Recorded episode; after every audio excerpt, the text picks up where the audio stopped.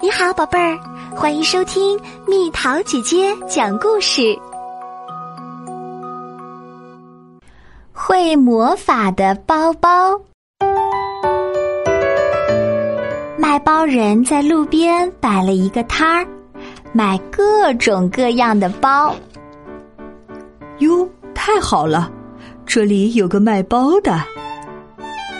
一位大妈拿着好多东西走了过来。在市场里买东西买多了，有没有大一点儿、轻一点儿，能把它们全部装进去的包？那这个最合适了。卖包人微微一笑，推荐大妈买一个粉红色的小手提包。这么小的包怎么装得下？别急，你看。卖包人啪的一下打开手提包，从里面冒出来一块大布。大布把大妈的东西一裹，就轻轻的飘了起来。好方便的包啊！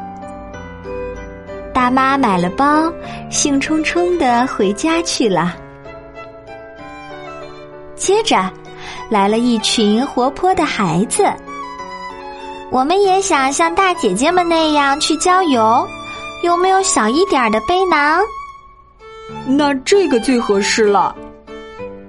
卖包人微微一笑，推荐孩子们买一个特大号的背囊。这么大，怎么拿得动啊？别急，你们看。卖包人唰的一下打开了背囊。小背囊、水壶、饭盒和零食，一个接一个的从里面飞了出来。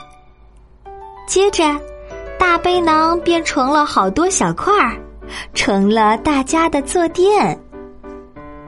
哇！便当，我的水壶，太好了！我的零食，孩子们吵成了一片。过了一会儿，他们排好队。去郊游啦！又来了一个小姑娘，她是和爸爸妈妈一起来的。今天是我的生日，我想要一个这样的小挎包当礼物。小姑娘把自己的画拿给卖包人看，那这个最合适了。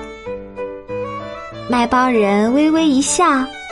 推荐小姑娘买一个黑色的旅行袋儿。啊，一点也不像啊！别急，你看，卖包人一打开旅行袋儿，好多气球、彩带就飞了出来。生日派对开始啦！哇，还有生日蛋糕，还有礼物。他打开礼物盒一看，正是我想要的小挎包。小姑娘兴高采烈的回家去了。嘟嘟嘟，嘟嘟嘟，一个男孩吹着笛子走了过来。我想要一个装笛子的漂亮包。那这个最合适了。卖包人微微一笑。推荐男孩买一个提篮，跟我想的不一样啊！别急，你看，卖包人一打开提篮，就从里面传来了欢快的音乐。我也想一起吹，那你就悄悄的跨进去看看吧。不知什么时候。男孩已经在篮子里和大家一起演奏起来了，哇，好开心！你随时都可以进到篮子里。卖包人挥动着响葫芦说：“男孩买了包，蹦蹦跳跳的回去了。”